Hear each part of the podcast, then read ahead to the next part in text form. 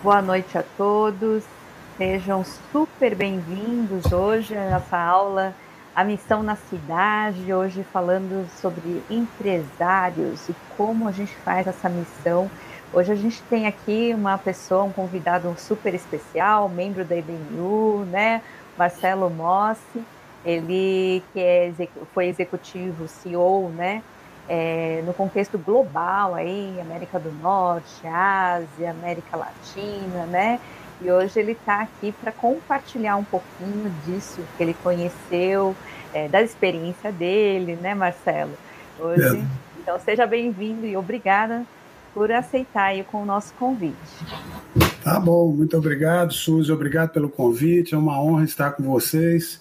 É, antes de mais nada, eu quero dar boa noite a todos e abençoá-los. Espero que o que a gente discuta aqui hoje seja abençoado pelo Senhor e que tenha proveito a todos. É, mas antes de mais nada, eu queria dizer que eu estou aqui hoje a serviço de Jesus Cristo, meu Senhor e Salvador, e tudo que eu fizer em nome dele. Espero que ele me abençoe e me dê sabedoria hoje, né, Suzy?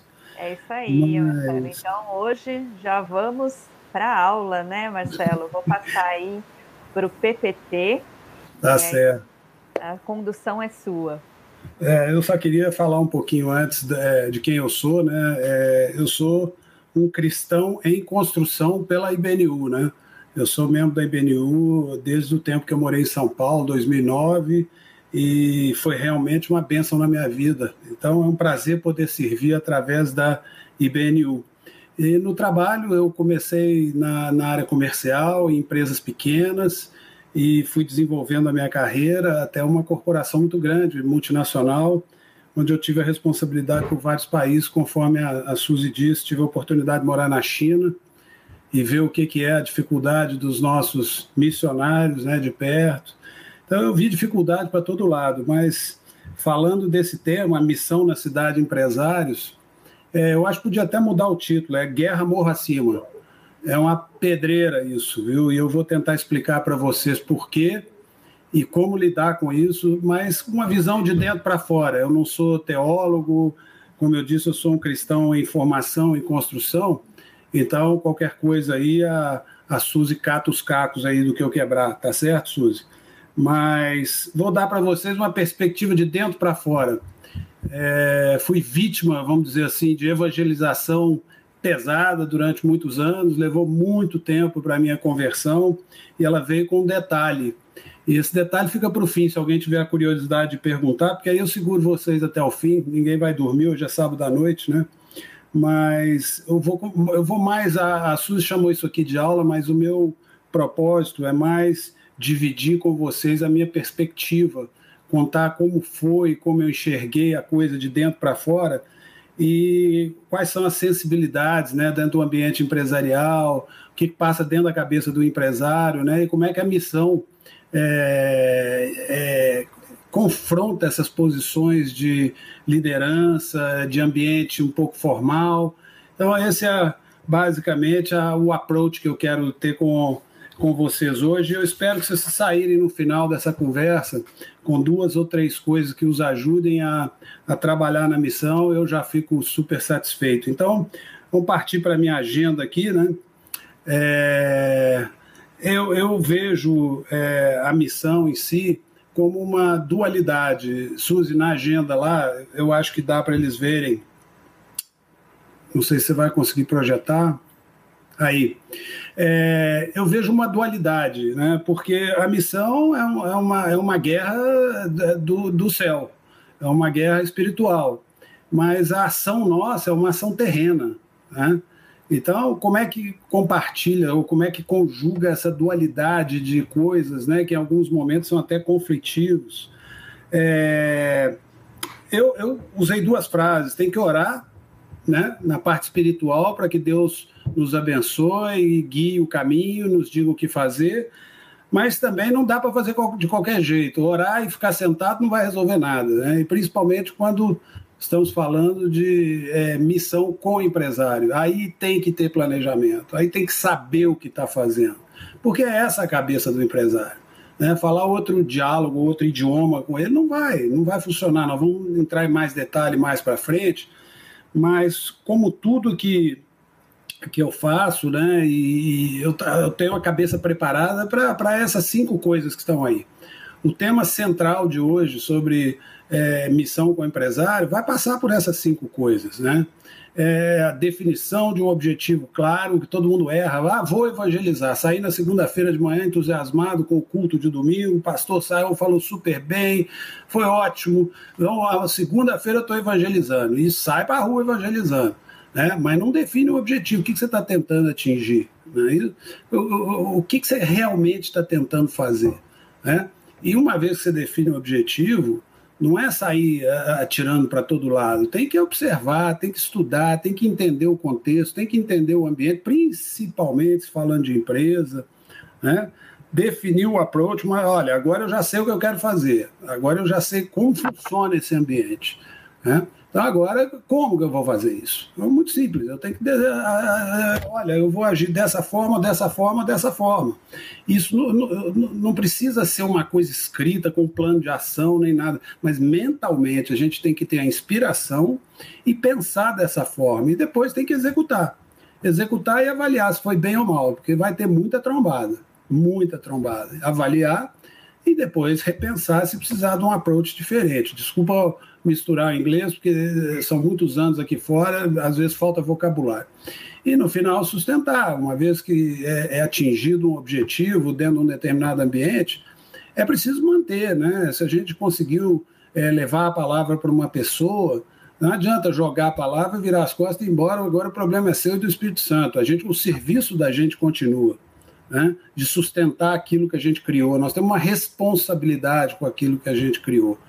Né? Então, hoje eu vou falar dessas coisas. Tudo que eu falar hoje vai se encaixar nessas cinco coisinhas. Se vocês olharem essa, olharem essa próxima página em cima, é, ela tem um quadrinho, né, e cada página que eu falar hoje para vocês, eu vou dizer para vocês onde eu estou. Se eu estou falando de definição de objetivo, de estudar e observar, de estratégia, de execução e avaliação, se eu estou falando de sustentação, né? Mas falando da, da missão, né? A missão é, ela é clara, né? É, é uma guerra global, desde Adão e Eva, a luz contra as trevas e pronto. Isso não adianta. É uma, existe em todos os cantos do, de onde haja o ser humano, né? E com Deus no comando. Ainda bem, né? Que se a gente tivesse do outro lado, era derrota na certa. Mas apesar da guerra ser global, e olha, é, a gente fala que a guerra é global, e eu tenho, até recentemente, a gente tem visto guerras pesadas, né? É, de luz contra trevas aí, geograficamente, em ambientes é, é, diferentes, em países diferentes. Quer dizer, essa guerra é verdadeira, é uma guerra antiga. Dado o Velho Testamento, a gente vem lendo sobre guerra o tempo todo.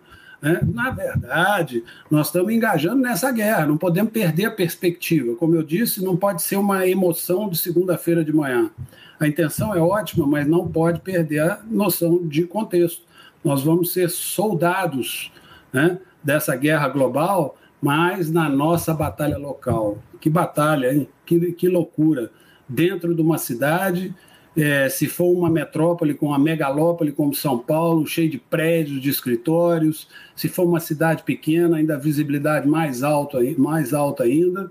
E conforme pede né, o tema de hoje, é, é, é, missão na cidade empresário. E onde que fica esse empresário? Está né? Tá aí, ó, nessa figurinha aí. Ó.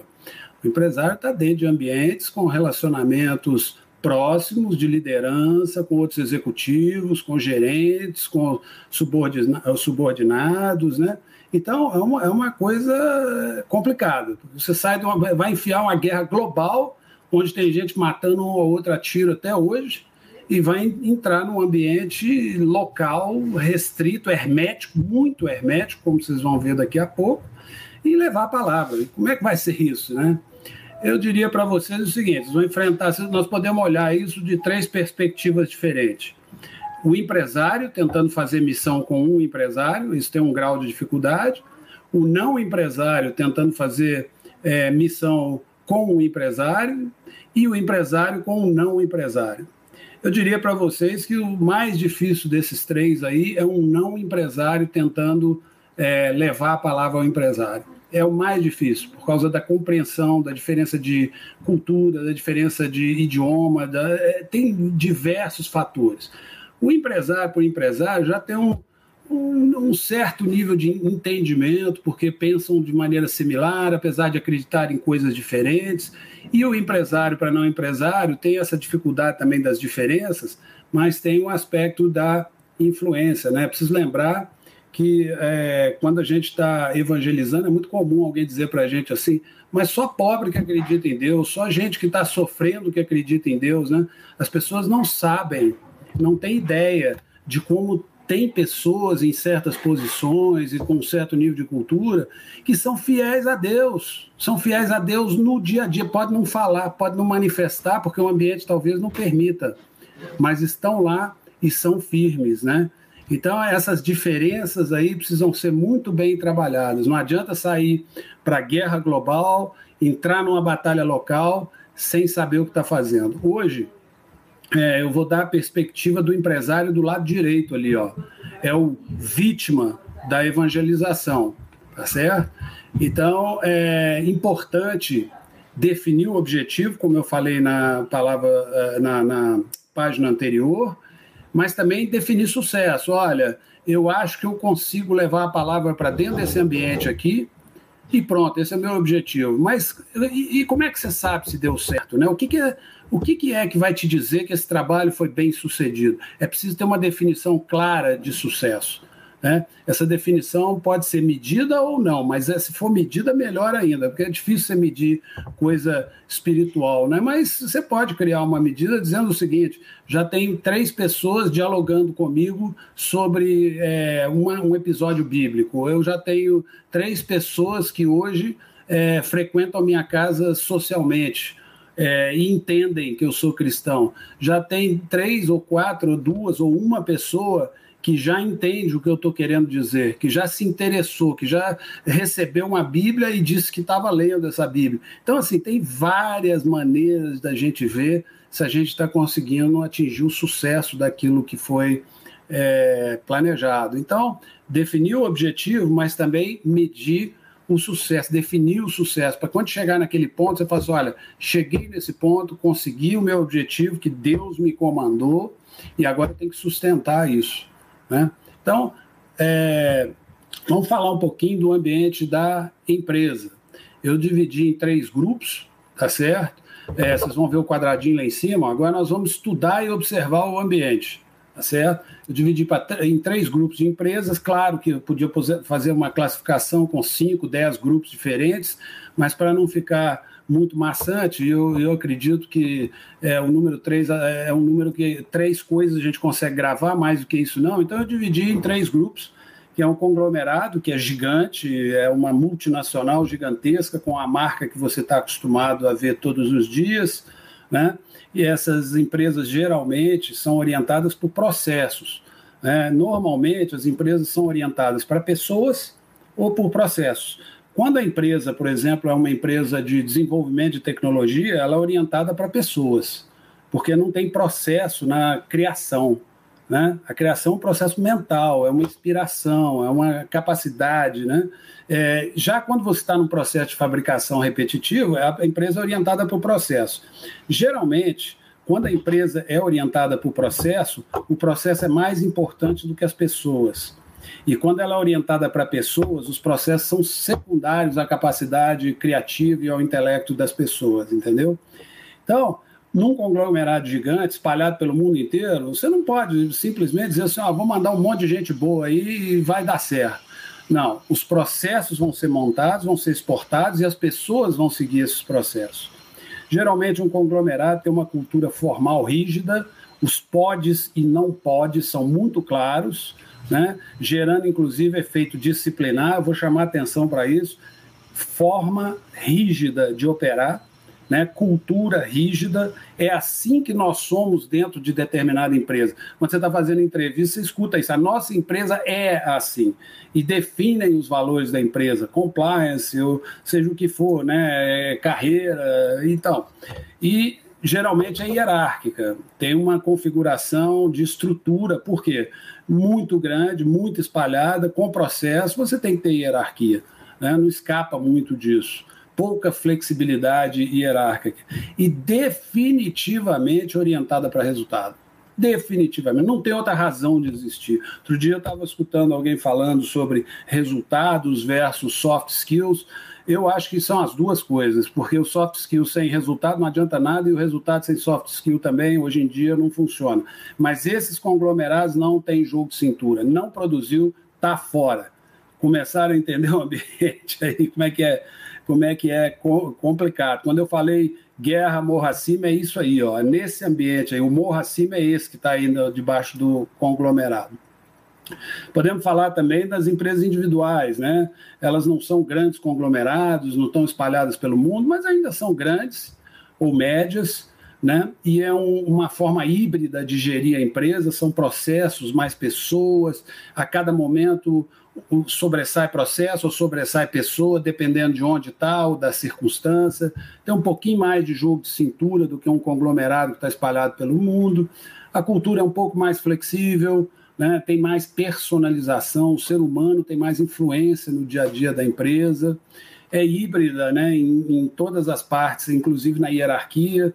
Tem hora que o líder é o que é o chefe e tem hora que o líder é aquele que desempenha melhor a função, não necessariamente o chefe é, depende da missão, mas também é orientada por resultado, porque resultado numa empresa individual e num conglomerado é basicamente sobrevivência, né?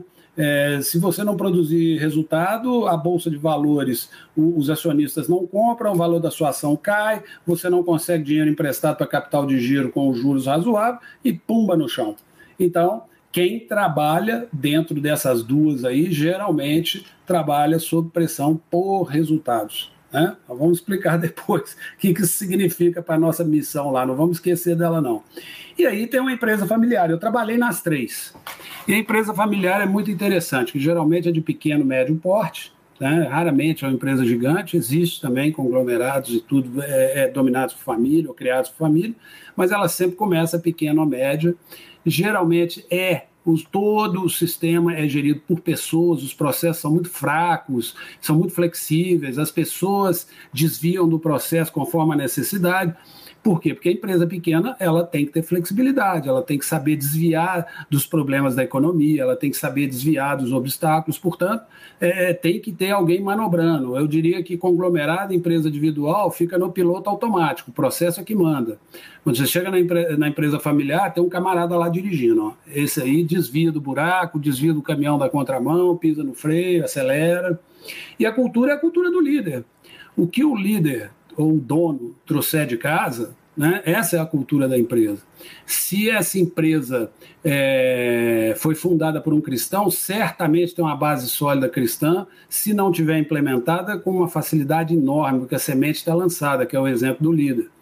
E eu conheço é, aí no Brasil uma, uma empresa que tá, que é, é, é familiar, está indo super bem, a terceira empresa de cosméticos para salão de beleza do Brasil, cujo líder é cristão, os pais dele também, e ele comanda essa empresa com o cristianismo. Acabou, ele não faz nada sem pedir orientação de Deus. Eu posso até entrar em detalhe depois para vocês terem uma ideia, mas é uma empresa de monocomando, né? de cima para baixo, o que o líder pensa e fala é o que vai acontecer, e essa empresa ela não está tão desesperada por resultado, porque ela não deve explicação a muitos acionistas. Né? A sobrevivência dos empregados, da família e da empresa é o que realmente conta. Agora, falando da nossa missão, à medida que você sai da empresa familiar e migra para a esquerda, o grau de dificuldade é, de evangelização, ou de levar a palavra, ou de levar a salvação, vai aumentando porque quanto mais formal, maior a muralha. O conglomerado tem uma muralha gigante. Né? A muralha não assusta também, não. Faz a rampa do lado igual os romanos e chega lá em cima. Mas é muito mais difícil do que andar pelo portão da cidade, entrar e, e dominar. Não é verdade? Então, é, eu diria que, na minha experiência, é mais fácil lidar com a missão numa empresa familiar, mesmo que o líder não seja educado como cristão, e ah, vai aumentando a dificuldade à medida que você anda para a esquerda. Antes de sair dessa página, eu queria alertar para uma coisa que eu aprendi a duras penas. É, é preciso observar a legislação, códigos de conduta e o RH de cada empresa, independente dela ser empresa familiar, empresa individual ou conglomerado. Eu quero dar alguns exemplos para vocês aqui.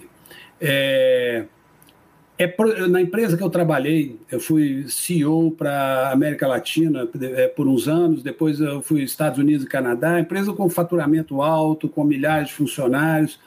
Era proibido mandar cartão de Natal, você manda cartão de holidays.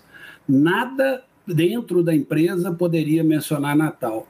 E por quê? Porque alguém poderia se ofender, que não fosse cristão, e aí gerar um problema jurídico para a empresa, um problema trabalhista para a empresa. No Brasil, a miscigenação de credo, raça, etnia é muito mais soft, muito mais mesclada do que em outros países com uma identidade mais forte, mais marcada, mais marcante, né? Então, isso tem que ser avaliado de país para país. Eu diria para vocês o seguinte: é, quando eu morei na China, o mesmo ambiente da minha mesma empresa, né? É, era muito fechado. Por quê? Porque as pessoas serviam ao Estado, ao país, ao governo da China, alocados dentro da companhia que eu trabalhava. Imagina isso. E, evidentemente, a China não é um lugar onde você sai a banana Bíblia no meio da rua. Para vocês terem uma ideia, a igreja que eu frequentava em Beijing, então moramos lá dois anos, a gente tinha que mostrar o passaporte na entrada. Se fosse o passaporte chinês não entra, não precisa falar, né? É só olhar para mim. Se fosse um passaporte estrangeiro, você passa para dentro. E os sermãos são submetidos ao controle do Estado dois dias antes da apresentação de domingo no culto. Então, vocês têm ideia da rigidez que é. Nos Estados Unidos, o Código de Conduta é, empresa desse tamanho é muito mais voltado para evitar problema, né, conflito, ou até o que eles chamam de harassment, né, que é um líder botando pressão no funcionário porque ele é cristão e o outro não é, ou porque ele é budista e o outro não é, e aí vai. Então, muito cuidado, tá? Vamos executar a missão sim, nós vamos ser abençoados, vamos ser inspirados, mas para isso precisa planejar e ter conhecimento. Fazer missão em empresa não é coisa para estabanado não é coisa para gente que já vai fazendo sem pensar, porque tem consequência e às vezes a consequência de uma ação mal pensada faz um estrago maior do que o serviço que você está tentando prestar para Deus. Muito cuidado. Né? Navegar o um ambiente de empresa e empresário requer sabedoria, requer aquelas cinco coisinhas lá: ó, definir, estudar, observar, definir estratégia né? executar e avaliar e sustentar. Leve em consideração a formalidade do lugar que você está. Tá certo? Agora vamos falar um pouquinho do empresário, aquele lá que a gente falou lá atrás, que pode ser o, o objetivo nosso, né?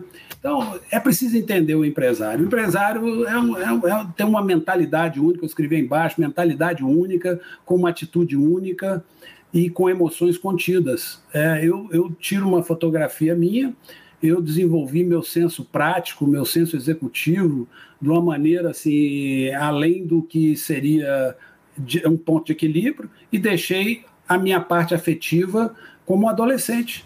Né? Eu, eu troquei um desenvolvimento equilibrado por, pela própria necessidade de sobrevivência por um desenvolvimento exacerbado dessa parte executiva, de prática, de tomar decisão, e isso forma uma maneira de pensar do empresário muito única.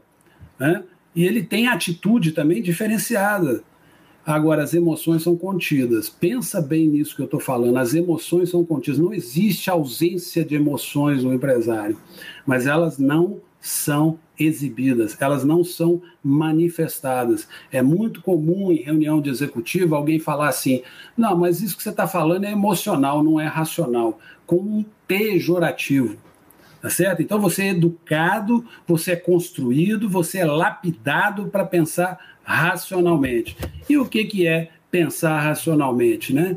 É pensar binário, é matemático. É sim ou é não não existe meio termo. Espiritual fica fora do plano do tangível, né? O empresário tem que decidir direita ou esquerda, ou é preto ou é branco. E ele tem que fazer isso de uma maneira independente. que, que acontece? Se você tem um grupo de gestores junto com você e você é o líder, tem hora que você tem que contrariar todo mundo. Por quê? Porque você tem que estar tá vendo a jogada de xadrez cinco vezes na frente. Enquanto a turma que trabalha com você está pensando nas próximas, nos próximos dois passos, você tem que estar tá pensando no oitavo. E já tem que estar tá pensando o seguinte: quando der tudo errado, como que eu conserto? Não é se vai dar errado, a obrigação do líder é enxergar lá na frente. Se der certo, ótimo, parabéns para a equipe toda. Se der errado, parabéns também, mas aí a responsabilidade de quem fez é sua. Então, é, eu coloquei lá mais embaixo, é solitário, o líder é sozinho. Essa fotografia é a cara do líder. Né? Você nota que ele está de costas para a gente, as emoções dele não estão expostas, ele está olhando para o mundão do alto de uma torre e sozinho. É isso a liderança de um executivo num conglomerado gigante. Tem que ser um visionário, como eu disse, tem que ser muito seletivo, com quem ele conversa, o que que ele conversa, quem que ele admite entrar no círculo próximo dele, extremamente seletivo.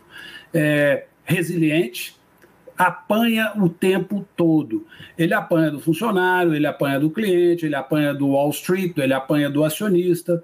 Então, o que, que acontece com o empresário, com o executivo? Ele cria pele grossa, ele não deixa as coisas penetrarem, aí entra aquela seletividade que eu falei ali. Então, esse camarada aí, ele tem uma couraça. Lembra do que eu falei, mas dentro as emoções estão latentes e contidas. Essa, isso, esse é um ponto fundamental. Mas enxergar a pedreira, enxergaram por que eu falei que é guerra morra assim? Porque esse cara está entrincheirado, está dentro de uma caverna com a pedra na porta. Como que entra nisso aí? Né?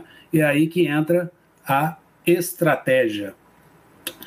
Quando a gente vai se aproximar né, do empresário, entrar numa, numa empresa, depois dessa avaliação, deixa eu ver onde é que eu estou. Tem ambiente para mim fazer alguma coisa aqui?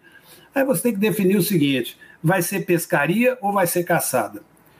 A pescaria é muito simples. Eu estou aqui, eu sou um farol, o meu sinal está rodando, as pessoas começam a perceber que eu sou cristão, né?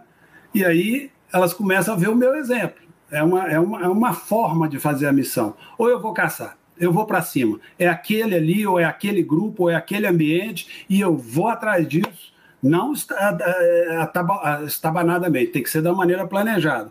Mas cada ambiente requer uma estratégia diferente, né?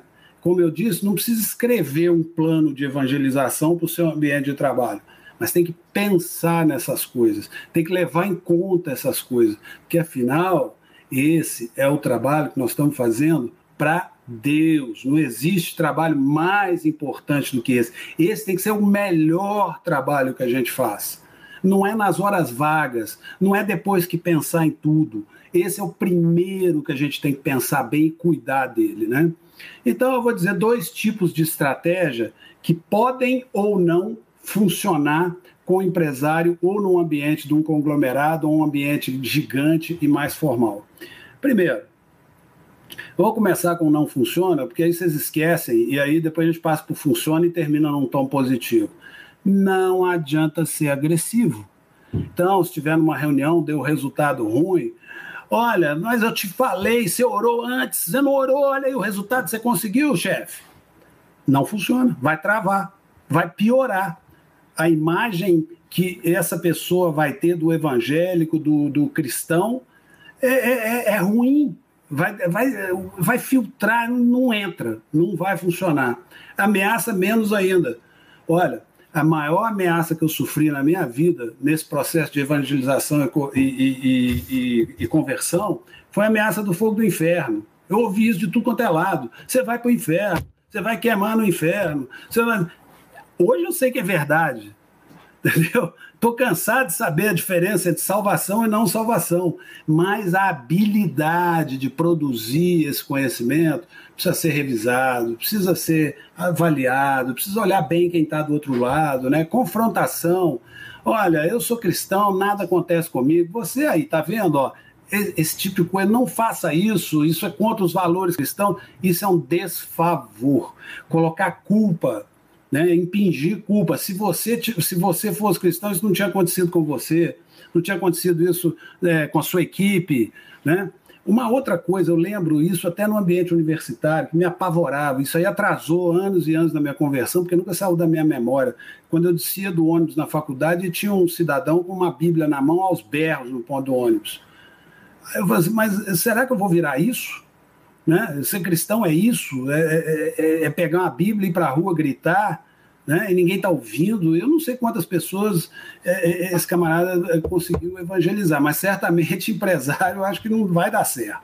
Tá certo? Essa espiritualidade excessiva, quando qualquer palavra que fala já volta para a espiritualidade. Você está numa reunião de trabalho e aí o tempo todo é o vocabulário da espiritualidade, a pressão, aquela repetição. Vamos na igreja, vamos na igreja, vamos na igreja, vamos na igreja. Você quer uma Bíblia, quer uma Bíblia, quer uma Bíblia? Não entra. O empresário trava esse vocabulário específico, né, bibliquez, não funciona. O cara trava, gente. Estou dizendo para vocês, aconteceu comigo. E quanto mais tentava, maior a coraça, que lhe aumentando minha resistência.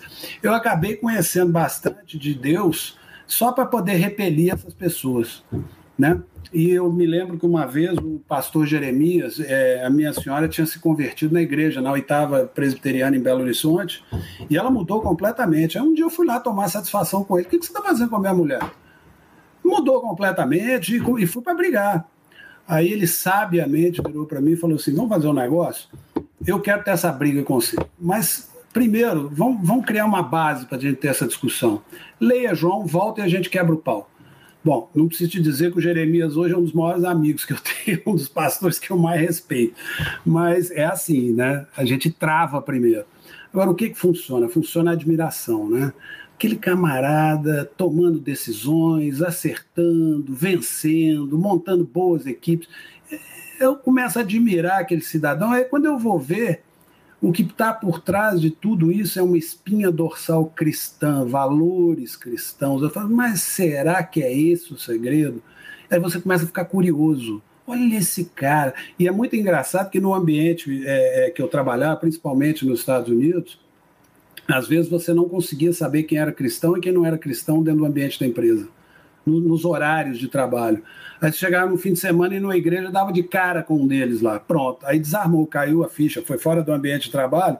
Aí já, você já sabe que você tem ali mais um soldado de Deus. Mais um soldado de Deus. E aí a coisa começa a tomar forma. Mas foi começando a acontecer assim, atitude, né? Olha que atitude diferente, qualquer um nessa posição teria feito isso. Por que, que esse cara tem atitude diferente? Aí você começa a ficar incomodado, o executivo começa a ficar, mas não é possível, todo mundo nessa situação age de um jeito, esse cara age do outro.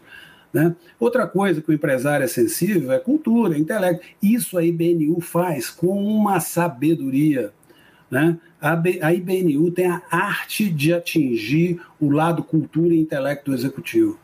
Se tem uma organização pronta para impactar executivo, é a IBNU. O veículo IBNU é fundamental. Se você se engajar na maneira de pensar e agir da IBNU, a missão morro acima fica muito mais fácil. Empatia, né? não é ser aquela, é, aquela posição antagônica, é estar sempre ao lado, sempre próximo, ter sensibilidade, subjetividade. Essa palavra eu acho que foi uma das mais importantes na minha conversão, porque era o camarada que chegava, se aproximava, é, não era direto, não, não me chateava, eu baixava a guarda. Quando eu baixava a guarda, que eu ia olhar, estava ali um cristão com todos os valores exibindo. Parece até que a propaganda da Mob, que o cara abria assim, o paletó e mostrava todos os valores cristãos, entendeu? Mas antes disso, eu, eu, eu deixei ele se aproximar de mim. Sucesso chama a atenção do empresário sucesso chama atenção. Um cristão de sucesso tem um potencial enorme de evangelização dentro desse ambiente aí. E suporte. Né? Tem um dia, tem um dia que aquele empresário durão né, deixa a emoção aflorar, por, geralmente por, por derrota, ou por, ou, ou por alguma queda, algum problema que está afligindo nessa hora aquele suporte incondicional, não suporte com vocabulário espiritualizado. Deixa Deus te salvar, bota isso na mão de Deus. Calma, vai chegar esse momento. Por enquanto é só o seguinte: estou aqui para o que você precisar. Como que eu te ajudo? Mas como assim? Você vai se associar comigo que estou perdendo a, a, luta? Se te virem falando para mim que você está me dando apoio, você vai ser, vai ser se envergonhar também, né? Não, é nessa hora você mostra os valores, tá certo? Então, pescaria ou caçada, eu diria para vocês o seguinte: é função do ambiente, é função do objetivo, e, e aí sim definir a, a, a, estratégia lá, né, de como fazer. Então, é, a partir para frente, vamos começar a agir. Olha lá nosso quadradinho. A gente já falou de objetivo, a gente já falou de estudar e observar, nós já falamos de definição de estratégia. Agora nós vamos agir. Isso aí não é um brinquedinho de criança que está aí, não. Isso aí é um negócio muito sério. Até a gente tinha padronizado as cores todas em azul, pedir a Suzy para voltar para verde e amarelo, porque tem a ver com é, a intuição do sinal de trânsito, né? Então vamos dizer que essas setas maiores verdes sejam as suas ações e a cor das setas menores seja o resultado, né? Se tiver algum vermelho aqui, você pode largar, vai fazer missão no outro lugar, não mexe com o empresário, não, porque não vai dar certo. Mas geralmente a gente toma uma ação e daí a pouco né, é, a gente mede, deu certo, falei certo, será que encaixou? Eu dei uma Bíblia para a pessoa, jogou de lado, será que vai ler? Né? Então, você dá um passo, avalia, dá outro passo, avalia. Agora, se você deu aí três passos, Dois, você acha que não foram muito bem sucedidos. Um, você acha que foi bom, bem sucedido. Não para, não chegou lá. Tem que estabilizar essa relação, tem que estabilizar esse processo. Quando você começar a dar passos, medir, deu certo, deu outro passo, mediu, deu certo, deu outro passo, mediu, deu certo, você pegou a linha. Você pegou a linha. É como dizia minha avó: cautela e canja de galinha não faz mal a ninguém. Então aqui, se não der para usar cautela, usa canja de galinha. Tá? Tem que ser devagar, tem que ser com prudência, tem que ser com sabedoria, né? O, o, o, amarelo aí, ele, ele não ajuda, né? porque ele te, é sinal de atraso no seu processo de missão dentro de uma empresa com o empresário. Mas não, não é menos importante, porque ele te ensina, ele vai te dando balizamento. Por aqui não, um pouquinho para a direita, um pouquinho para a esquerda, vamos ajustando. Né? Lembra da página anterior o que funciona o que não funciona? Opa, menos disso, mais daquilo mas esse processo, do jeito que ele está desenhado aqui, é fundamental. Se ainda tiver instável, agir, rejeitou. Agir de novo, é, essa aqui ele aceitou. Agir de novo, rejeitou. Para. Enquanto não houver uma sequência estável de aceitação daquilo que você está tentando transmitir, seja a palavra, seja a salvação, seja o exemplo, né? Não está gerando antipatia, não está gerando regressão, né? porque às vezes a, a, insistência é tanta que a pessoa regride. Você, pelo amor de Deus, distância disso aqui, conforme eu te disse com o um camarada lá do ponto de ônibus da, da Universidade Católica, tá certo? Então, essa, essa parte aqui, ó, é uma parte que não tem muito o que dizer, isso é feeling. Tem que pedir inspiração mesmo, né? Tem que pedir a Deus que oriente, que tire as pedras do caminho, mas seja prudente, né? Não vai botar o motor a 200 km por hora se você está na curva da Estrada de Santos. Tem que descer devagarinho, de segunda, pisando o freio de vez em quando, ou subindo com uma marcha mais engrenada, não ultrapassar na curva. Então, é um, olha, esse slide o que eu quis dizer para vocês é o seguinte: prudência. Prudência e sabedoria. Tá? E sobre agir, uma vez estiver estabilizado, você sabe, olha, eu acho que eu atingi meu objetivo eu já estou conseguindo ter um diálogo com esse grupo, eu já estou conseguindo ter um diálogo com essa pessoa, ela já percebeu a diferença, ela já percebeu que existe alguma coisa mais na vida e um propósito maior do que resultado financeiro, né? Então, a gente tem que, é, é, é, ainda na execução, desculpa, é, é, aprender a lidar com essas objeções aí que vão aparecer no curso da, da do cumprimento da missão, né?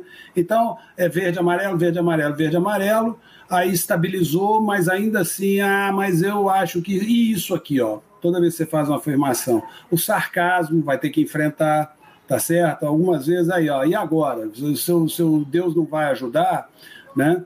A crítica, é, às, às vezes até desprezo, viu? Até desprezo é possível discriminação, esse grupinho aí de, de, de crente, né, aspereza no tratar, ah, não quer nem ouvir o que você tem para falar, ou ridicularização. É, eu coloquei isso aqui só para dizer uma coisa para vocês: vai doer? Vai. E dói mesmo. Agora, essa dor depende da sua determinação, a intensidade dela. Né? Se você estiver determinado, inspirado, souber seu objetivo, souber seu, seu, sua estratégia, né? estiver consciente do que você está fazendo, determinado a fazer o trabalho de Deus, tem dor, mas é uma dor aceitável. Agora, se você vai tropeçar nessas coisas aí, entendeu? É melhor voltar para trás e planejar direito, objetivo, se qualificar melhor para entrar no ambiente empresarial, para mexer com o empresário, tá certo? Mas eu queria lembrar o seguinte: objeção, se quem, quem faz alguma objeção a gente é porque tem interesse na gente, né? E isso significa oportunidade. Tem que prestar muita atenção. A gente geralmente rejeita objeção com, com uma alergia incrível, né? Mas objeção é oportunidade. Exatamente nessas manifestações, negação, sarcasmo, crítica, desprezo, discriminação, aspereza e desclarização, a gente aprende o que, que a pessoa ou o grupo do outro lado ou o ambiente que a gente está tentando levar a palavra é, é, é e está pensando, e quais são os valores dele. E, finalmente, quando você conseguir superar isso tudo, entra a manutenção. Né?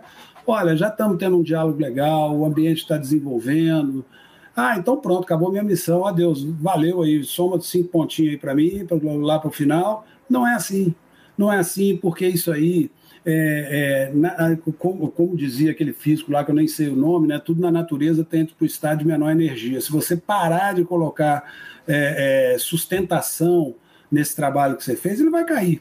Ele vai cair. E tem várias ferramentas de sustentação, de manutenção dessas coisas. Né? O convívio diário, vê todo dia, lembra, né? Como na igreja, o convívio da igreja, né? Até para os igrejas aí mais para baixo, tá certo? A parte de educação, isso que nós estamos fazendo hoje. Isso, isso vocês podem achar que eu estou aqui ensinando para vocês. Olha, isso aqui, a preparação para essa, essa conversa com vocês foi educação pura. Eu me eduquei nesse processo, entendeu? É, filmes, então, de vez em quando minha esposa aparece com um filme ou outro assim, espetacular, fácil de ver, e aí você se surpreende com os resultados, entendeu? A oração é uma coisa importante, né? A hora que aparece no rádio, aparece em algum lugar, ou um grupo se junta, né? Literatura, e aí eu vou deixar mais uma dica para vocês do que foi importante para mim: literatura música boas, músicas de má qualidade não contam. Né? Eu tinha muito problema com música de louvor, onde a letra não, não encaixava na música. Então, assim, eu sou feliz porque aquele tipo de coisa soava como falta de qualidade, né? Então, falta de qualidade incomoda o empresário. Missões, um negócio ótimo, entendeu? Missões o empresário gosta, porque o tempo todo ele está produzindo lucro. Quando ele consegue um caminho para dar de volta, ajuda muito, tá certo? E suporte tá certo? Então, existem vários recursos, várias ferramentas para poder dar manutenção desse trabalho que foi feito. Mas tem uma coisa importante: o recurso tem que ser aplicado, é, recurso adequado no momento adequado. O recurso inadequado no momento adequado não funciona. E tem gente que conhece todos esses recursos, mas aplica no momento errado, também não funciona. Geralmente, quando faz isso, começa a voltar para trás. Né? forçar a barra para ir à igreja, vai andar para trás se não tiver no momento certo. Eu lembro que me levaram num grupo de. Um grupo de estudos, né, um grupo bíblico, e eu me senti completamente fora. E quanto mais as pessoas tentavam me puxar para dentro naquela reunião, não vou esquecer nunca. Foi a primeira reunião de grupo que, foi, que eu fui. Falei, gente, eu não tenho nada a ver com isso, eu quero ir embora. Entendeu? Mas como a minha esposa já era convertida, fiquei em respeito a ela, as pessoas, mas assim, me senti completamente, eu não estava preparado para isso, tá certo? Esse processo de missão com o empresário e com a empresa é um processo gradual, natural, cuidadoso, é totalmente factível, tem que achar o ângulo certo e lembra do que eu falei lá atrás.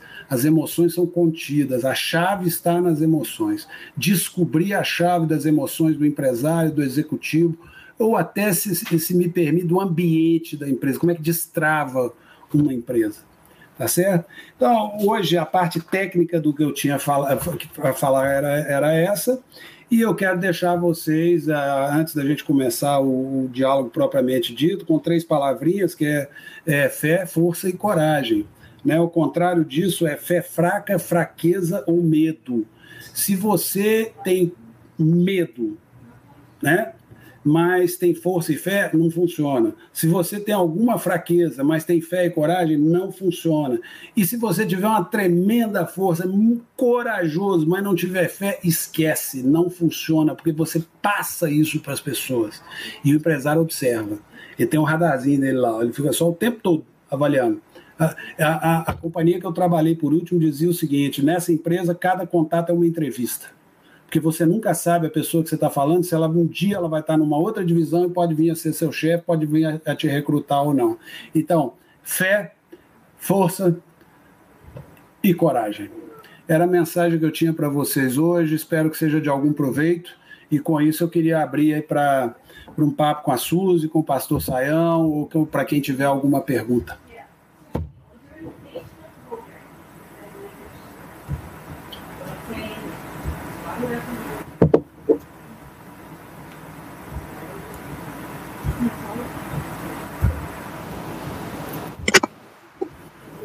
Voltamos aqui. Agora o Saião já está aí com a gente. O Saião vai fazer o bate-bola aí com você. Tá bom. Sim, grande prazer, alegria ter você com a gente. Obrigado aí pela sua palavra, né? Deixa eu ver se eu consigo melhorar aqui a, a minha posição para ver se dá certo isso. Acho que vai dar. Muito bem. Uh, excelente. Ah, vou pedir a Suzy também, talvez nós tenhamos já algumas perguntas aí mandadas aí pelo chat, né, para a gente poder interagir, né? Ah, já temos, sim. Já temos algumas perguntas que vão ser colocadas, né, e apresentadas aí, então vamos estar em sintonia. Acho que a primeira coisa, né, antes de alcançar um, um, um é, empresário, o que é fundamental, Marcelo, para se tornar né, um, um, empresário cristão, né? Porque tem gente que já parte do, né, já com um fundamento, e como é que a pessoa pode alcançar o seu objetivo de ser um empresário cristão? Olha, eu acho o seguinte: isso vem de casa. Se você já tem uma formação cristã, o caminho de crescimento ele é mais firme. Eu não estou dizendo que ele é mais rápido, mas os valores cristãos geralmente ajudam no dia a dia de uma carreira de uma pessoa que quer chegar a ser um executivo, né? Empresário pode ser o executivo ou a pessoa que criou uma empresa, tá certo? Uma liderança de business ou de negócios, né? Então eu acho que se eu, se eu tivesse trazido isso de casa, eu teria sofrido menos na minha, no meu itinerário de carreira, né? Como eu não tinha, por isso é que é, desenvolveu muito essa parte prática executiva com velocidade grande, mas com tombos maiores, né, por erros maiores também. Quando você já traz a semente, os valores cristãos para essa jornada de carreira, eu acho que os passos são mais firmes, não necessariamente mais rápidos, mais firmes, mais sólidos. Quando você não traz isso, é trombar e aprender, trombar e aprender. Eu me converti de coração há poucos anos. Eu fiz essa jornada toda, né? Graças a Deus tinha em casa uma esposa cristã que me balizava e que põe o joelho no chão por mim, né? Porque senão eu não sei onde eu estaria hoje. Agora é muito interessante, né?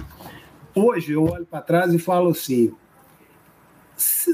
será que Deus me deu essa carreira para mim chegar no fim da minha vida e dar o testemunho do que é ter uma carreira de sucesso, vocês com toda modéstia, de sucesso. Será que foi isso que Deus fez?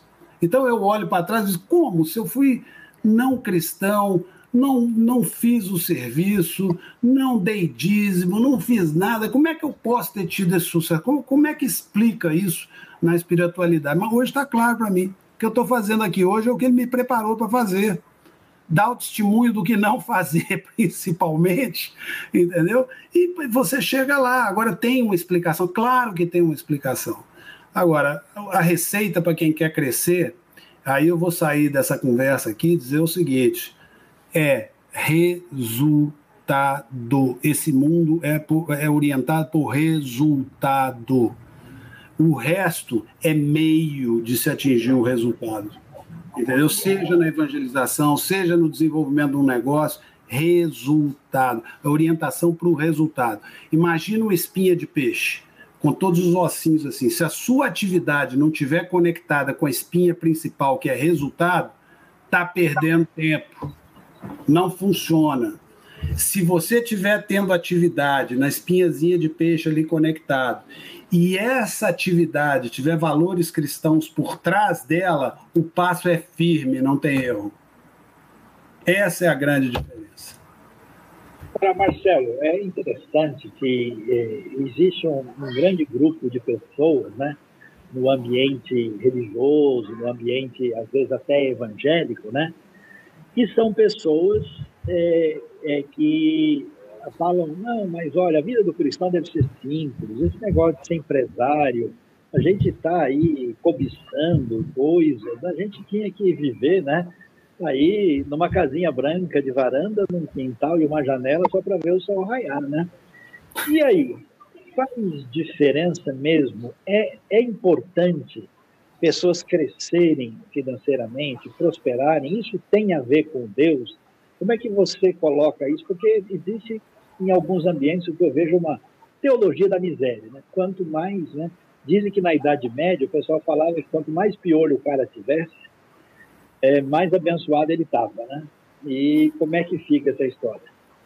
Não acredito nisso de forma nenhuma, de forma nenhuma. E olha, eu estou lendo a Bíblia completa pela segunda vez, né? Que eu já tinha lido agora a 365, agora estou lendo a, a, Bíblia de estudo da 365. Eu não vi lugar nenhum Deus falando para a gente ser pobre. Eu não vi isso. Ele fala pelo contrário. Tenha recursos para cuidar de quem não tem. Isso é o que eu mais vi.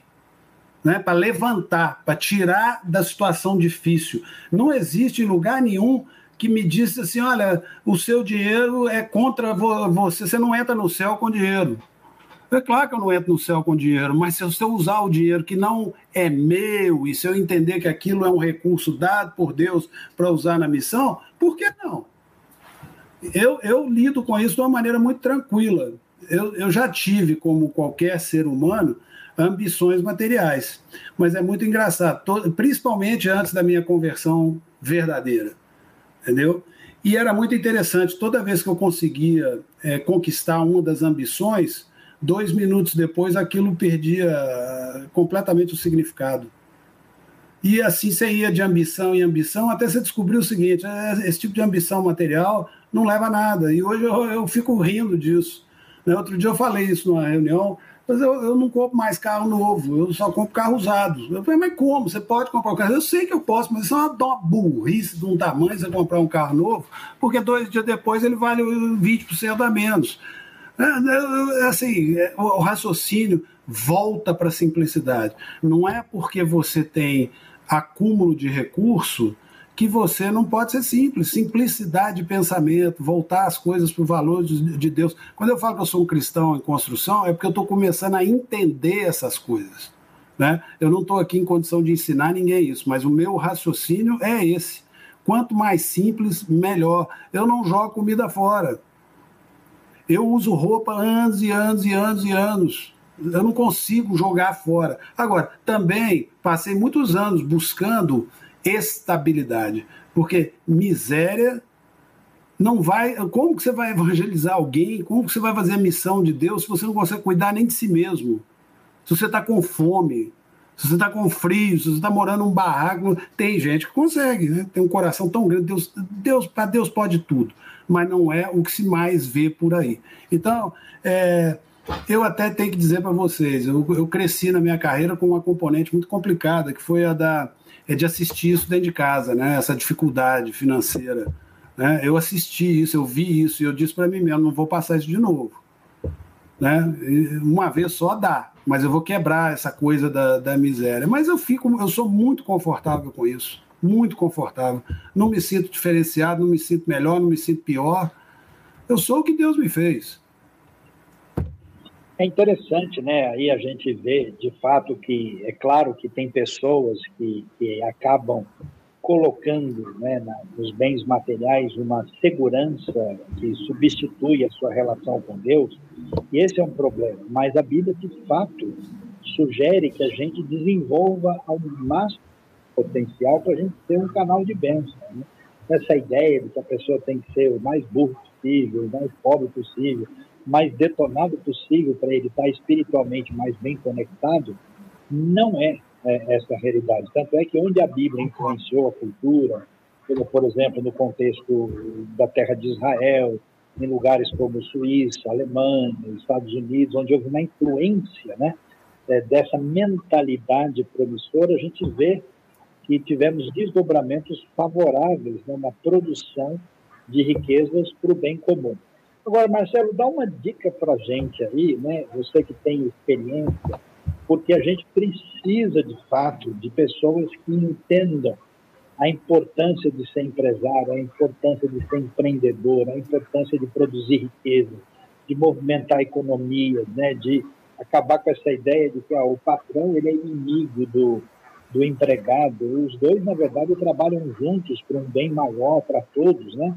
Que dicas você dá? A gente tem gente nova, tem gente até de 15 anos de idade aqui, é, conectado com a gente, né? O que, que você recomenda? Assim, que caminhos você sugere? Olha, vai por aqui, vale a pena considerar isso. Olha, ou, eu diria que essas profissões, esses caminhos são promissores. O que, que você pode, de modo prático aí, sugerir?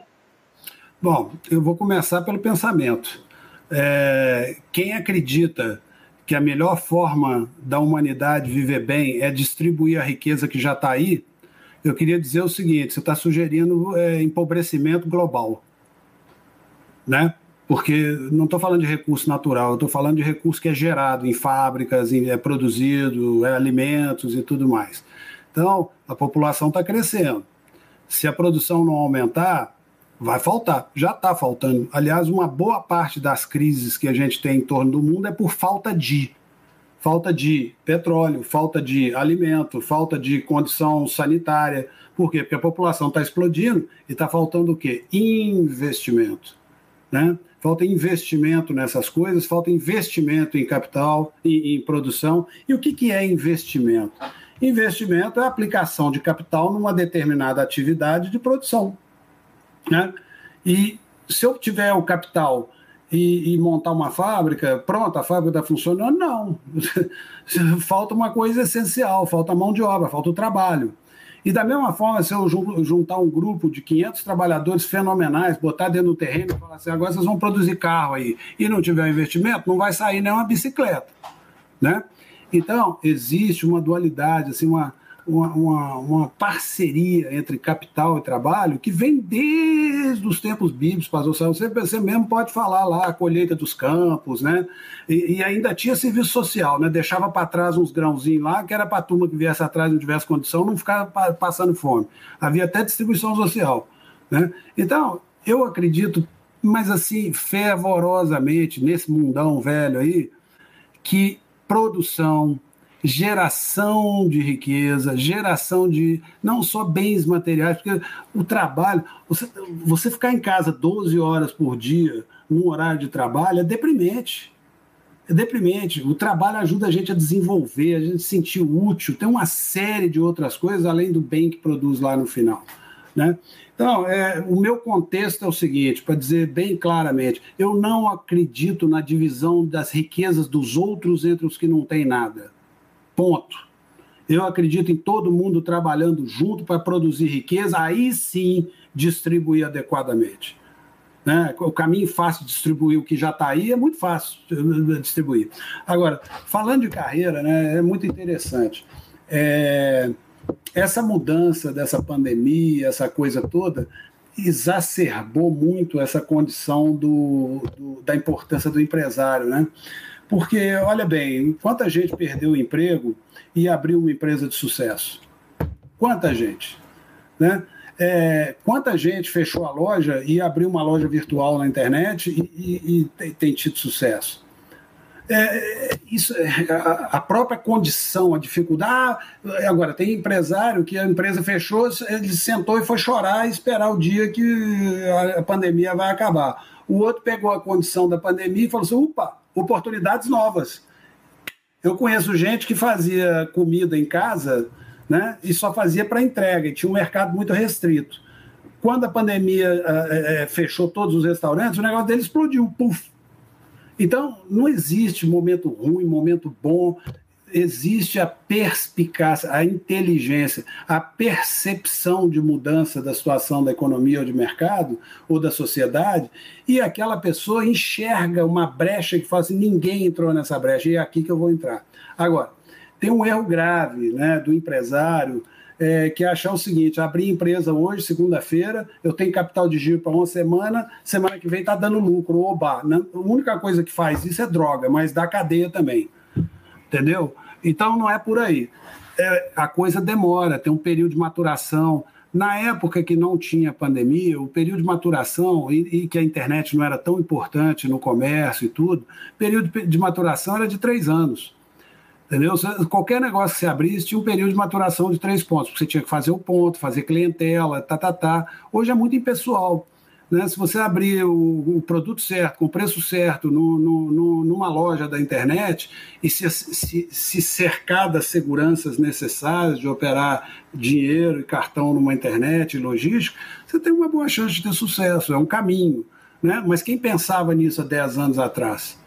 Ninguém. Era, e, e isso ficou exacerbado agora. Né? Então, eu acho o seguinte: siga seu instinto, entendeu? pesquisa. Olha, e essa pesquisa não é assim, vou mandar a Fundação Getúlio Vargas fazer um estudo sobre. Isso não dá mais. Isso o cara tem que enfiar a cara mesmo, ver o que está acontecendo em volta, conversar com todo mundo, ver como é o comportamento dele mesmo como consumidor e partir para alguma coisa. Agora, não é partir só com a cara e coragem, né? Tem que estar preparado, tem que saber o que, que é fluxo de caixa, tem que saber o que, que é, é cobrança, tem que saber o que, que é comprar, o que, que é vender, qualquer margem, tem que conhecer os impostos. Eu vejo muita gente que diz o seguinte: eu não pago imposto porque senão minha empresa não é viável. Minha resposta é o seguinte: então sua empresa não é viável, fecha logo, fecha rápido. Porque se você tem que evadir imposto, cometer um crime, para dizer que a sua empresa está dando certo, sua empresa não é viável, seu negócio é ruim.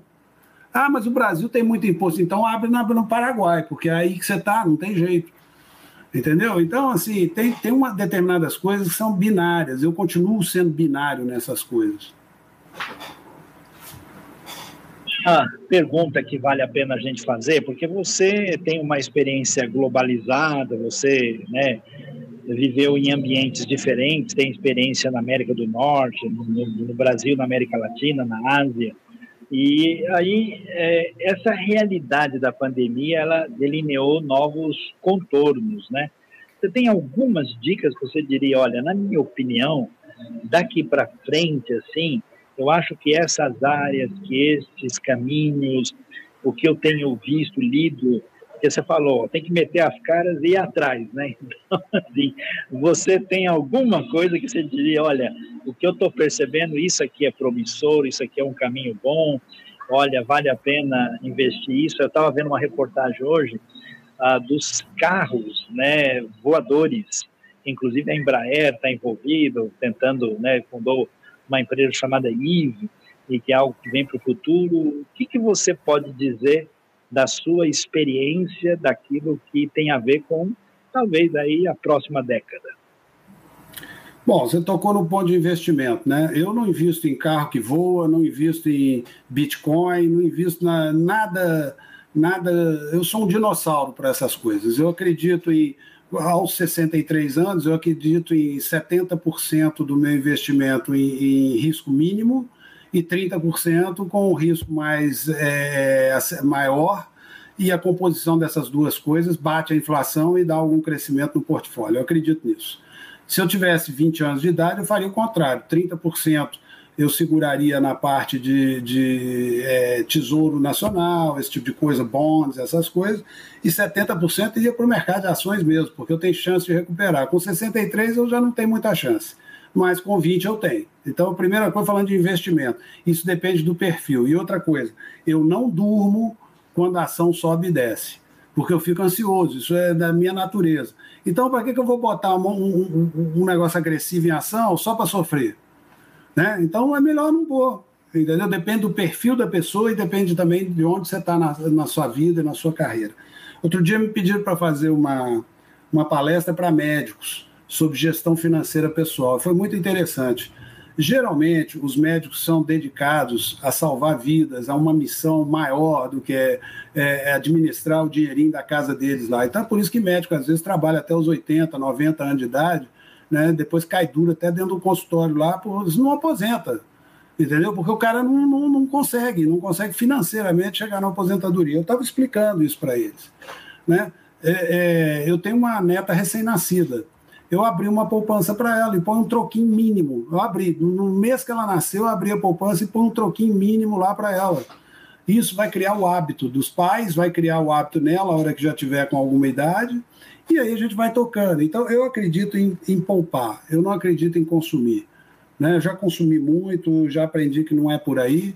E eu acredito em poupar pelo seguinte: a poupança pode ser investimento. E quando você faz o investimento, você vai gerar emprego. Se você gerar emprego, você já está tá gerando bem-estar. Né? E quando você dá emprego para um, você está alimentando cinco.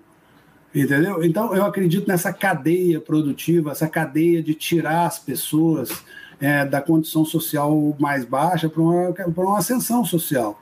E você faz isso com investimento e trabalho. Entendeu? Então, eu não sei se eu respondi sua pergunta, pastor Sayão, mas a minha dica é o seguinte: presta atenção, investe. Agora, nunca em carro que voa, em, em criptomoeda. Muita gente me faz essa pergunta. A China hoje fechou criptomoeda, proibiu. Hoje. É ilegal.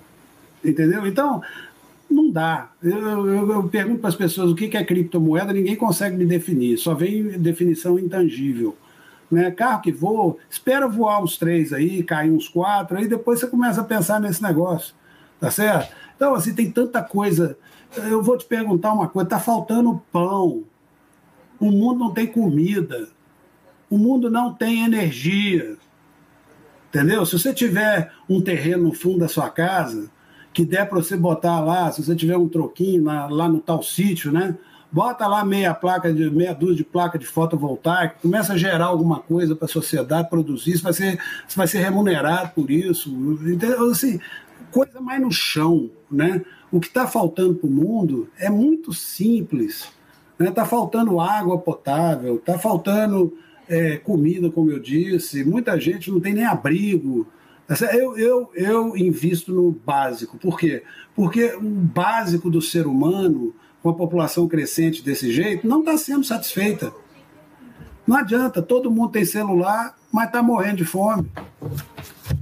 Né? Não tem, é, é, uma idiosincrasia esse negócio. O cara compra um celular de mil, dois mil, três mil reais, se endivida e falta comida, sobra mesmo no fim do salário.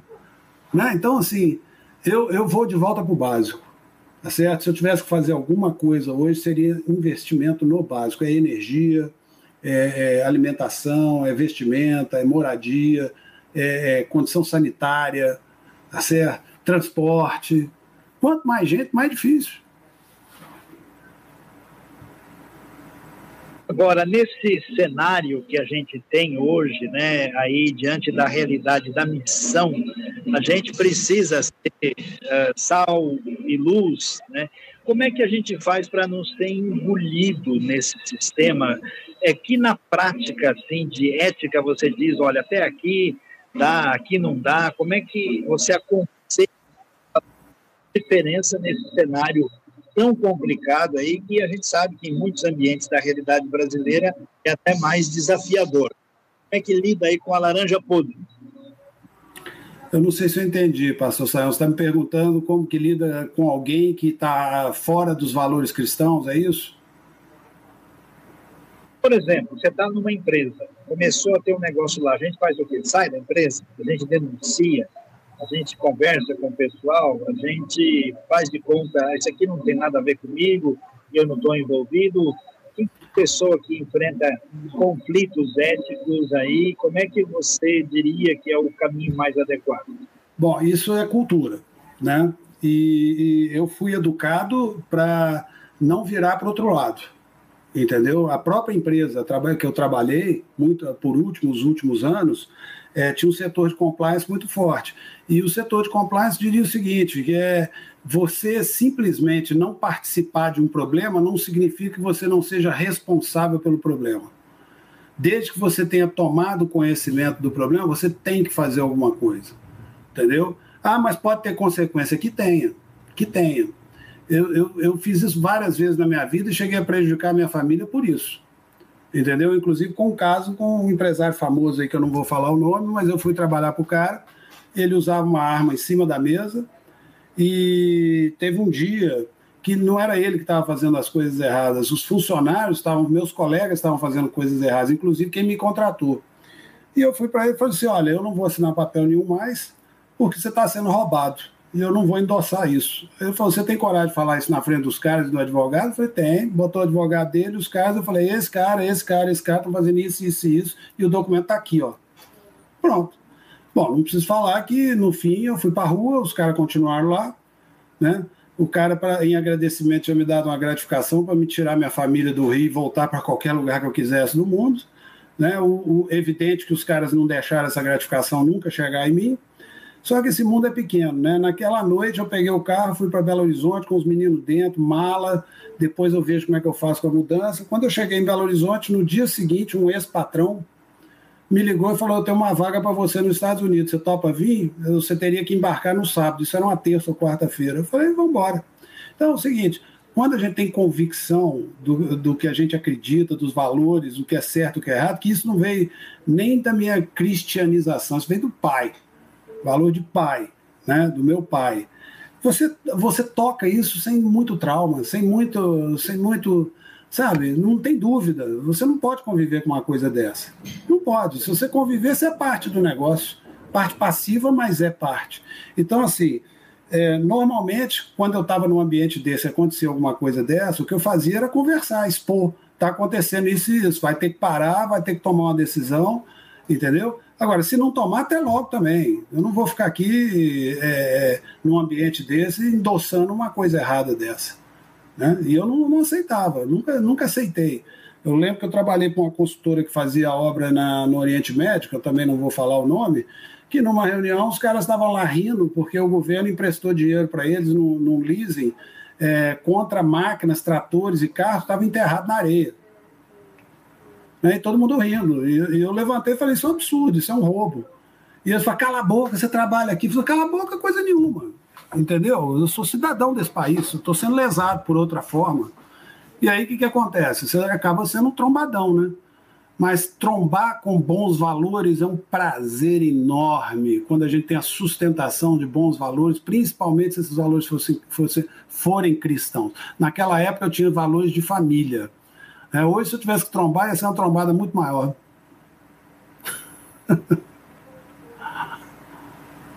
Nós não estamos te ouvindo. Você está mudo, pastor Sam.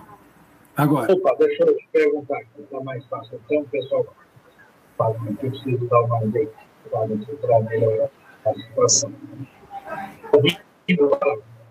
Está tá cortando, pastor, não estou te ouvindo. Opa, agora está ouvindo? Está um pouco picado, mas pode falar. Então, é, com as mídias sociais.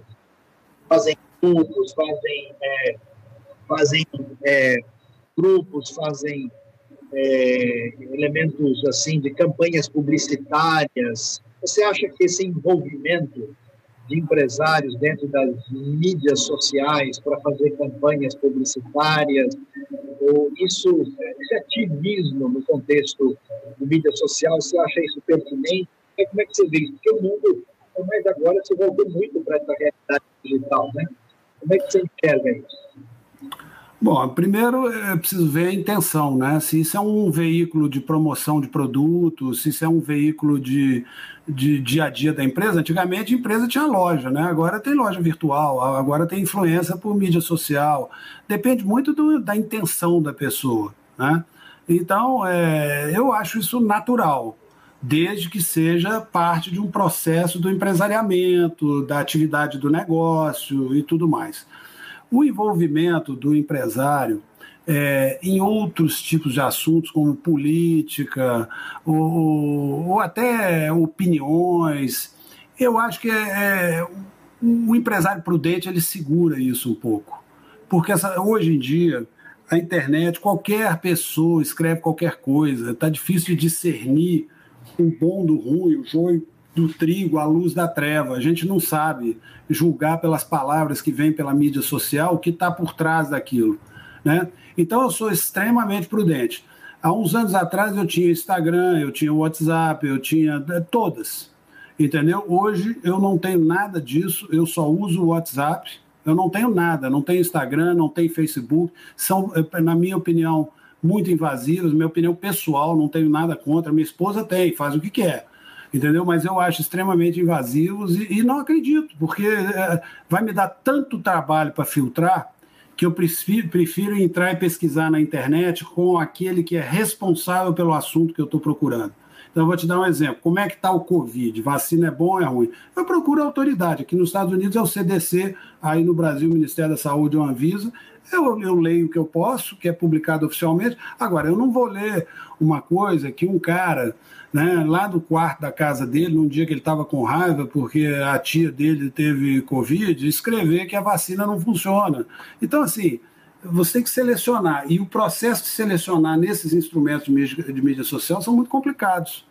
Então, eu prefiro é, ser ignorante dos 5% que são coisa boa, é, para não ter que absorver os 95% que são lixo. Entendeu?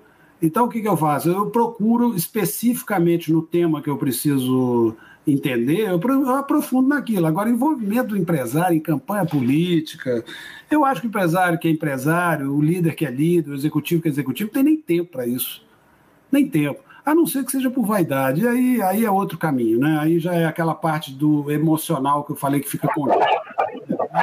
Precisa, precisa botar para fora, né? Agora, Marcelo, você é, falou várias vezes aí, quando eu me converti de verdade, quando realmente o Evangelho, você falou dos valores que você teve e tal, e, e você é uma pessoa muito é, consistente, muito decidida, muito clara, muito in, inequívoca né, naquilo que você afirma. Então, conta como é que foi essa evangelização completa, como é que você foi alcançado pelo Evangelho para ter essa convicção plena? Bom, eu já falei tudo que não funcionou, né? Então agora eu vou falar o que funcionou para mim. um dia, né? Depois de batizada, 10 anos, né? Eu não sei nem que. Achei a água fria para caramba, para te falar a verdade, do meu batismo. Foi a única coisa que eu lembro, porque além disso não tinha acontecido nada. Entendeu? Com o meu coração, com, com, com o meu credo, nada. Mas aí um dia, tem sempre um dia, minha esposa sempre falava, Fátima, olha, vai chegar a hora que o Espírito Santo tocar, você vai saber, vai explodir no você e tal, papapá. Eu falei, ah, tô esperando, porque até agora tá aquele cristianismo morno, né? A gente escuta, tá, vai levando, mas não tava explodindo de dentro para fora. Né? Eu vivia pedindo a Deus, olha, bota o Espírito Santo no meu coração e tranca por fora, não deixa de sair não, porque não tá legal esse negócio. Aí eu fui numa igreja, primeira batista de Fort Lauderdale, uma igreja muito interessante. Eu falei lá, música boa, louvorzão, que a beleza, me entusiasmava, me emocionava. Começou a tocar. Aí tinha assim, na frente do banco da igreja, uma Bíblia. E o pastor falou lá, essa Bíblia aí é para quem quiser mesmo, hein, gente? Não esquece não e tal. Eu passei a mão na Bíblia, tá novinha, bonitinha, colorida. Eu peguei, levei essa Bíblia para casa e eu já tinha Bíblia de tudo quanto é jeito, todo mundo me dava Bíblia. Eu te falei, eu fui vítima da evangelização por 30 anos. Então, aí eu peguei essa Bíblia e botei no criado mudo. E nunca na gaveta, nunca abri esse negócio. Aí quando eu fui, uma das vezes que eu fui ao Brasil visitar a família, era um voo diurno. Aí eu estava juntando o que, que eu vou ler, abri o criado mudo para tirar passaporte, não sei o que. Ah, vou levar esse livro aqui. Puf, joguei na maleta. Aí sentei no avião e comecei a ler esse negócio. E era aquela Bíblia 365, em inglês. Né? Você imagina, eu já não entendia a Bíblia, agora eu vou ler Bíblia em inglês, que é um negócio complicado. Aí quando eu comecei a folhear a Bíblia, era mais fácil de, de entender do que revistinha do tio Patinhas, era mole para entender. E isso me tocou, meus olhos foram abrindo, eu falei, mas o que, que é isso? Não é possível que isso é Bíblia, não, não, não dou conta de, de, compreender esse negócio. Aí o que, que aconteceu? Ao contrário, quer dizer, não dou conta de entender por que, que era tão fácil. Aí eu comentei com a minha esposa, falei, Fátima, você tem que ver isso aqui, não é possível, olha o que está falando aqui. Aí comecei a ler alto, eu comecei, E, e, e, ela falou assim, mas que negócio diferente. Aí conferiu com a Bíblia tradicional dela também. E falou assim, não, mas é isso mesmo, só que o palavreado está um pouquinho diferente e tal. E aí mexeu. E aí mexeu fundo. Eu não conseguia largar o, o livro e, e, li a Bíblia toda e, e, queria mais. Eu falei, eu vou ler três vezes. Na primeira eu vou ler tudo, na segunda eu vou ler marcando e depois eu vou estudar. E aí eu já dali eu já caí na, na segunda Bíblia, que é ela mesma com a Bíblia de estudo. Ou seja, eu, eu sabia o nome, o endereço e o CPF de Deus, mas eu não sabia quem ele era. Até que eu li com calma e entendi com um palavreado fácil o que Deus queria de mim, através da história de outros. Isso foi de uma profundidade, esse foi o marco. Porque o dia que eu pisei do outro lado dessa Bíblia, eu nunca mais voltei. Eu fui convertido de verdade pela palavra do Senhor. Ele me converteu.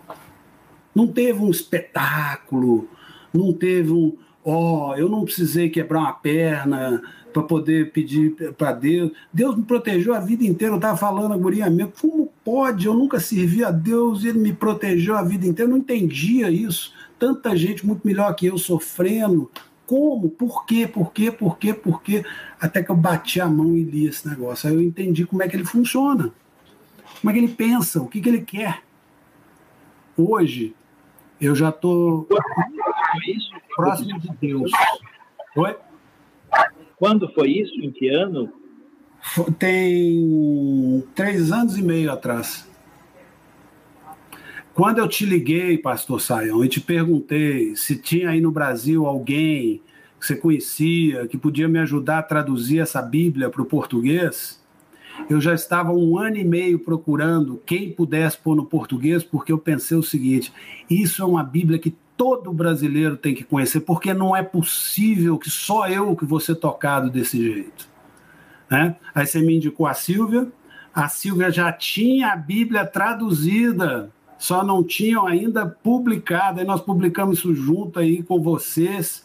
E olha o que, que fez. Já tem 50 mil. Eu espero que desses 50 mil que tem essa Bíblia na mão, pelo menos mais um tenha sentido o que eu senti. Eu tenho tido muito feedback, assim, muito retorno de que realmente é impactante, porque é muito fácil. Porque no momento que você conhece Deus, é impressionante isso. Não tem volta. Você continua cheio de defeito, cometendo um monte de erro, falando as coisas erradas. Sabe, a noção de teologia, de crescimento teológico, de, vem com o tempo, mas o coração já pulou de lado há muito tempo. Eu já estou por lá de lado da treva há muito tempo, já passei para outro lado. E foi esse livrinho, num voo da Azul, se vocês querem saber. Amém, né? Deus seja louvado. Bom, Marcelo, a gente já caminhou bastante aqui, né? Acho que a Suzy está aí. A gente quer agradecer de coração, né, a sua participação, a sua presença aí falando, né, aí nessa área empresarial, com esse nosso encontro aqui que faz parte desse curso, né? E muito obrigado mesmo. A gente quer aí as suas palavras finais aí e aguardamos você qualquer hora para chegar e tomar um café e estar tá de volta aqui na IBNU para dar todo mundo, né? E então as suas palavras de últimas e a gente agradece a presença de todos. Essa live vai ficar, né? No nosso canal, você pode multiplicar, vai ser um canal de bênção para a vida de e aí a Suzy também, como coordenadora do projeto nosso de ensino, vai dar a palavra e a gente agradece de coração sua presença com a gente. Bom, essa é a minha missão, né? e eu queria agradecer muito pelo convite, queria agradecer muito a Suzy, que me ajudou a navegar até chegar nesse ponto aqui da apresentação, com muita paciência, né, com muita resiliência para lidar com o empresário. Mas, na verdade, eu estou muito feliz de estar aqui. E eu realmente acredito que eu estou aqui, eu não falei isso como jargão no começo, não. Eu estou aqui a serviço de Jesus Cristo. Ele sabe por que, eu estou aqui, nem eu sei direito, mas ele sabe. Né? Deus tem me colocado nessas situações, tem usado vocês para me, me trazer para o lado de dentro também. E a mensagem que eu quero deixar para todos é uma mensagem de fé, de força, de coragem. Se tiver num ambiente empresarial, vai doer um pouquinho, mas vale a pena, porque é para o nosso Senhor que a gente está trabalhando, não é para a guerra global, é a guerra de todos os tempos. Né? E nós vamos vencer. A melhor parte disso é que a gente já sabe que vai vencer. Nós já sabemos o final do filme, então é bom de assistir. Muito obrigado a todos, uma boa noite, Deus abençoe vocês. Ótimo te ver, pastor Sael Sus, obrigado. Eu, nós que agradecemos muito, Marcelo, e você falou aí por que, que você está com certeza para abençoar tanta gente que precisa, né? Cada área tem a sua, é, a sua dificuldade, e, e nós sabemos que essa área empresarial é muito complicada de você entrar para falar de Deus, mas é, você é, realmente mostrou para a gente como tem que usar estratégias, como a gente tem que orar e é, ter o resultado, né? a gente tem que lembrar do sucesso aí que não vem de nós, vem de Deus, mas é, realmente agradecemos muito e o convite está feito para as próximas também. A gente vai ter mais momentos assim. Muito obrigada e obrigada a todos aí que têm acompanhado e ainda vão acompanhar a gente que essa live vai ficar gravada. Inscreva-se e compartilhe, porque tem muita gente que precisa desse ensinamento, né? É, dessas palavras para poder caminhar também. Então, boa noite a todos.